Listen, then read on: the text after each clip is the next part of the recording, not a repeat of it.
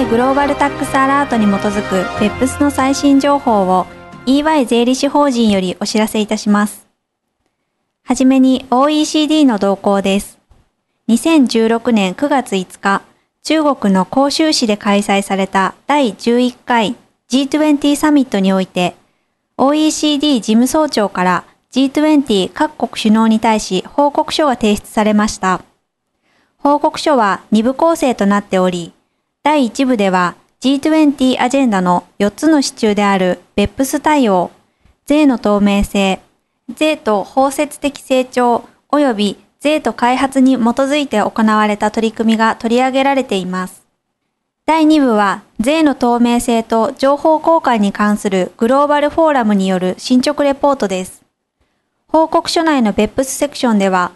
G20 が2015年11月に BEPS 最終報告書を承認したこと、及び包摂的枠組みの取り組みがスタートしたことについて詳しく説明しています。続いて各国における BEPS 関連の最新動向をお知らせします。まず、英国の動向です。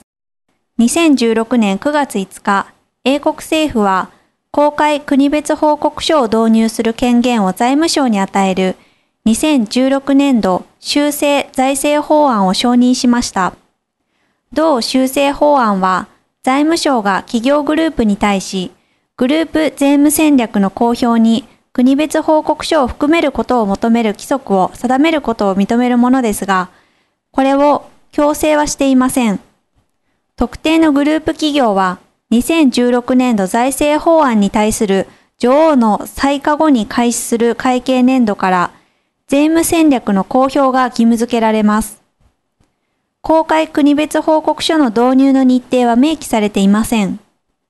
また、英国政府は公開国別報告書を支持するものの、国際的合意がなされるまでは導入しない意向です。続いてオランダの動向です。2016年9月1日、オランダの財務副大臣は、クロスボーダー税務ルーリング及び事前確認の自動的情報交換に関する EU 指令を、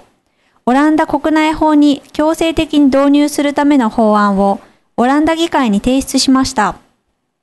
同法案におけるクロスボーダー税務ルーリング及び事前確認の定義は EU 指令に準拠しています。最後にロシアの動向です。2016年9月6日、ロシアの財務大臣は、ロシアにおける国際企業グループに対する移転価格文書化要件にかかる改正法案をパブリックディスカッション用に発表しました。同法案は、ベップス行動13で推奨された国別報告書、マスターファイル、及びローカルファイルから構成される移転価格文書化の3層構造アプローチを2017年1月1日より導入することを提案しています。マスターファイルとローカルファイルの報告要件の基準は国別報告書と同じです。マスターファイルの提出はロシアに最終親会社のある企業グループに対して義務付けられています。ローカルファイルについては、ロシア居住法人であるグループ企業に提出義務がありますが、ロシアの移転価格税制において関連者と定義づけられる国外グループ企業との取引についてのみ必要とされます。マスターファイル及びローカルファイルは、要請を受けてから3ヶ月以内に提出する必要がありますが、グループ企業の報告対象会計年度終了から15ヶ月経過以降になります。今回お届けする内容は以上です。別府スに関する最新情報は、EY 税理士法人のウェブサイトをご参照ください。